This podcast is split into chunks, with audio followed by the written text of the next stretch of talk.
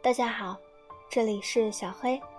今天为大家朗读第一章《人类食物采集者：全球通史》后续。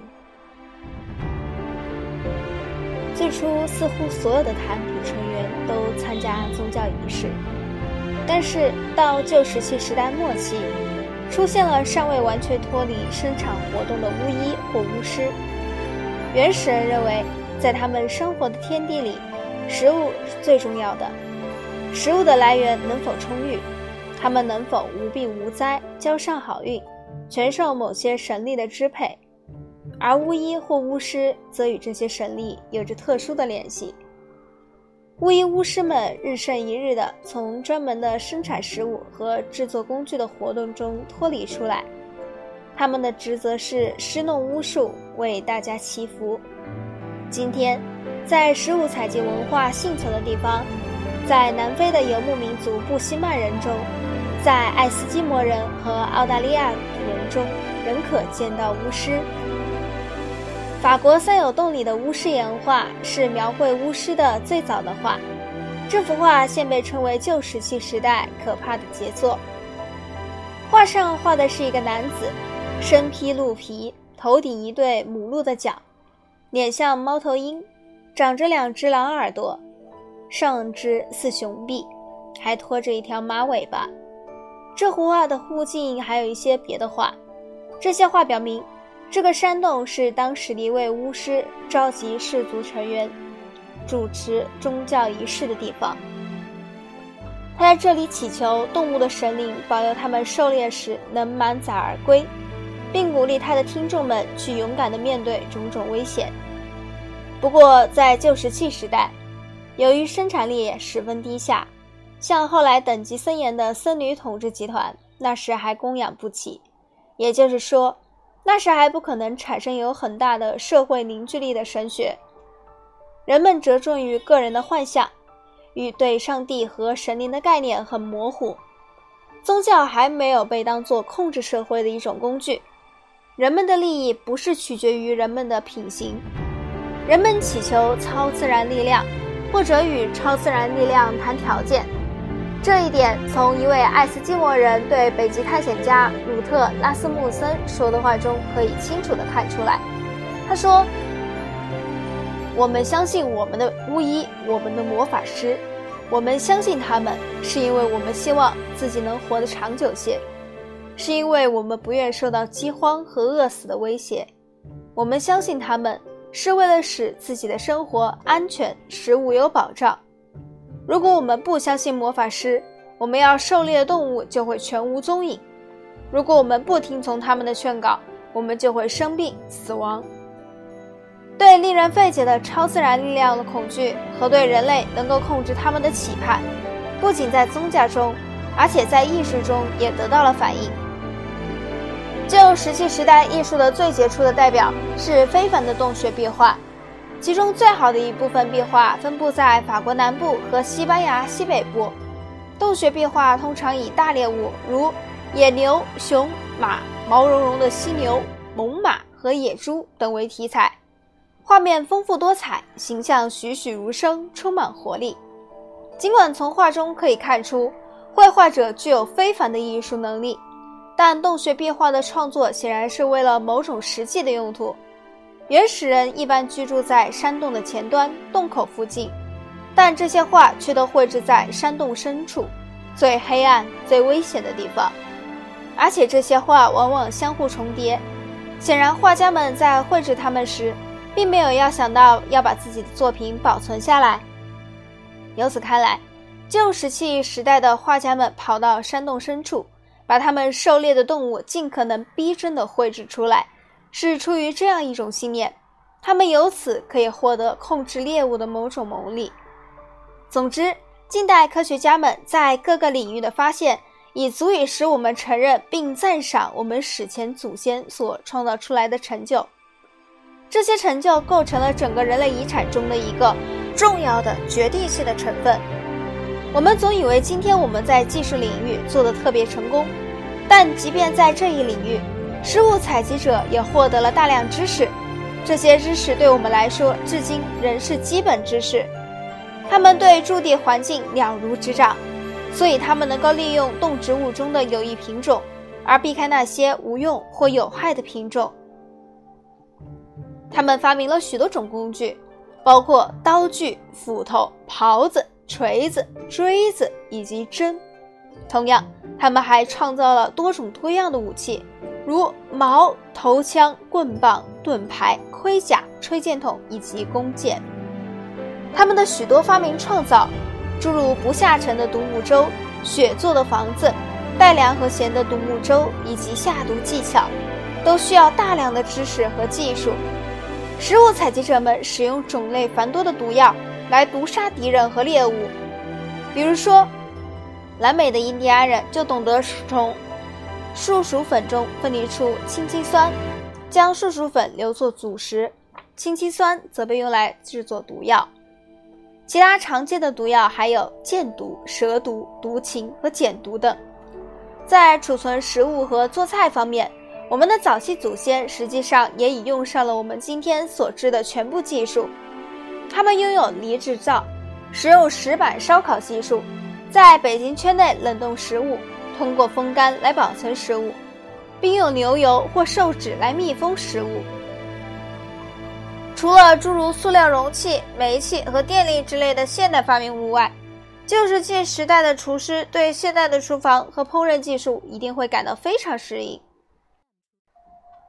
在对付疾病方面，史前诸民族绝不是完全依赖于巫术，他们懂得利用夹板来进行断肢再续。懂得使用止血带，懂得敷用药膏和绑系绷带，懂得将放血作为一种疗法，还懂得灌肠疗法。南美的印第安人甚至使用橡胶注射器来进行灌肠。这些尚未使用文字的民族也懂得天体方面的知识，他们能分辨出不同的星座并给它们命名。最后值得一提的是，早在史前时期，波利尼西亚人就掌握了航海技术。他们那时就已经在夏威夷到塔希提之间长达两千三百五十英里的航线上做定期航行。在纵览了生命在所有进化阶段所取得的成就之后，人类学家列斯利 ·A· 怀特下结论说：由尚未使用文字的诸原始民族发展起来的累积的知识、技能、工具、机械和技术，为文明和所有高等文化奠定了基础。看到诸原始民族在技术水平上许多方面和当今是如此接近，真令人感到惊奇。与旧石器时代的技术一样重要且给人以深刻印象的是旧石器时代的社会，在我们史前祖先的日常生活中，有许多方面都极为有序。人与人之间的关系完全平等，亲属关系所具有的温暖的结合力，渗透并决定了整个社会关系。每个人都有明确的为大家所公认的义务和报酬，虽然谁也不能确定或预测自己的前景，但他们并不因此而感到担忧或彼此疏远。直到现在，澳大利亚土著居民的生活仍是这样的度过的。他拿起一块碎玻璃，熟练地把它制成一枚箭头或矛尖，装在投锚器或以上弦的弓上，然后动身去射杀猎物。回来后，按照适当的仪式准备晚饭。晚饭后开始讲故事，把白天的奇遇告诉很少离家外出的人，在故事声中结束一天。通过这种方式，旧石器时代的猎人成为一个完全的人，而且其完全的程度是自农业革命以来的人所未曾接近过的。但是，使旧石器时代的社会抱成一团亲属关系的结合力，既与人慰藉，又给人一种压抑感。个人完全俯首听命于团体或部落，团体或部落被看作是一支由死者、生者和为将士者所组成的无始无终的队伍，受到神灵世界所有看不见的神力的扶佑，个人完全隶属于这支富有生命力的队伍。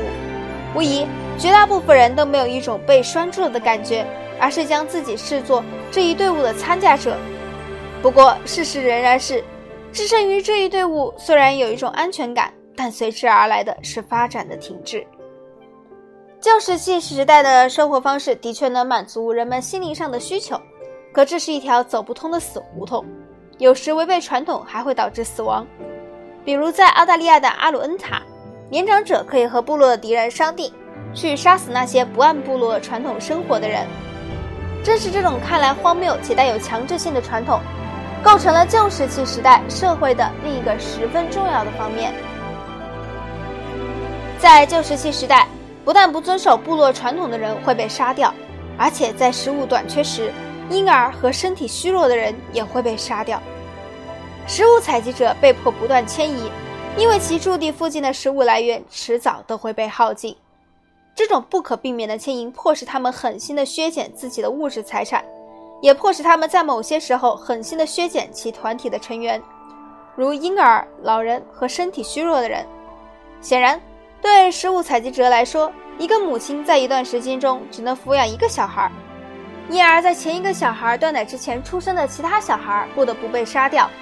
同样，多胞胎中也只能留下一个。只有少数食物采集者能在一个特定的区域内养活自己，因而当农业革命席卷而来时，他们就很轻易地被食物生产者及农民们推到了一边。因为农业革命使获取更多的生活资料、养活更多的农民成为可能，从而使农民们不可阻挡地拓展到人烟稀少的狩猎区。这一事实解释了为什么农业革命一旦开始进行，食物采集团体便无法逃避灭亡的命运。也解释了为什么今天只有为数极少的食物采集团体能残存在因某种原因而无法开展农业活动的偏远地区。食物采集者的生活，我们可以假设，在旧石器时代的几百万年中，人类的生活方式与公元十五、十六世纪欧洲人在新大陆发现的食物采集者的生活方式基本相似。当时的探险家。以及追随他们的之后的移民和传教士们所留下的技术，对我们粗略的了解人类的过去是颇有价值的。以下报告为耶稣会传教士雅各布·比克特所作，他于1750年至1767年间生活在加利福尼亚的人的印第安人中间。他对加利福尼亚人的描述为我们提供了旧石器时代祖先的一幅生活图景，也构成了对有关人类本性的普遍假设的挑战。尽管食物粗劣、生活艰辛，加利福尼亚人却很少生病。他们通常很强壮，能吃苦耐劳，而且比起数以千计的衣食富足、每日享用巴黎厨师烹饪出来的美味佳肴的人要远为健康。像其他美国人一样，加利福尼亚人也从欧洲人那里感染天花，而且这种疾病在他们中间呈现的传染性最强。1763年，一个出天花刚愈的西班牙人送给一个加利福尼亚人一段布料。随之也把天花传给了这个加利福尼亚人群体。短短三个月内，并有一百人患此病死去。也许会有人根据我对这些加利福尼亚人所做的介绍，推断他们是亚当的最不幸、最可怜的孩子。但是这种推断完全错了。我可以向读者保证，比起欧洲的文明居民，无疑他们过着更为快乐的生活。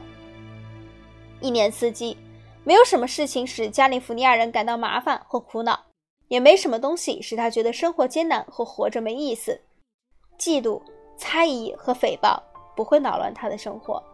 他也用不着担心会失去他所拥有的东西，当然也不必想着如何增加自己拥有的物质财富。加利福尼亚人不知道“我的”“你的”这两个词的意思。按圣格列高利的说法，这两个词使我们短暂的一生充满了痛苦和无法解释的罪恶。虽然这些加利福尼亚人看上去似乎一无所有，但实际上却拥有他们想要的一切东西，因为他们从不在自己贫穷的条件极差的家乡的物产之外垂涎什么，他们的一切要求都可以得到满足。难怪他们总是脾气极好，老是沉浸在欢乐和笑声中，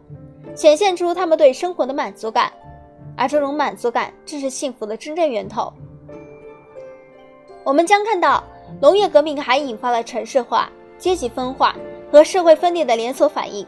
损害了原始社会令人神往的平等。但这一来，它也打破了部落传统主义的限制性束缚，从而不论好坏，使人性在由狩猎区发展为大都会，由利用人类体液发展为利用原子能的重大过程中得到解放。不过，在研究农业革命之前，我们有必要先来考察一下。至今仍在对我们产生影响的旧石器时代诸民族的全球性拓展及其后果。下次见。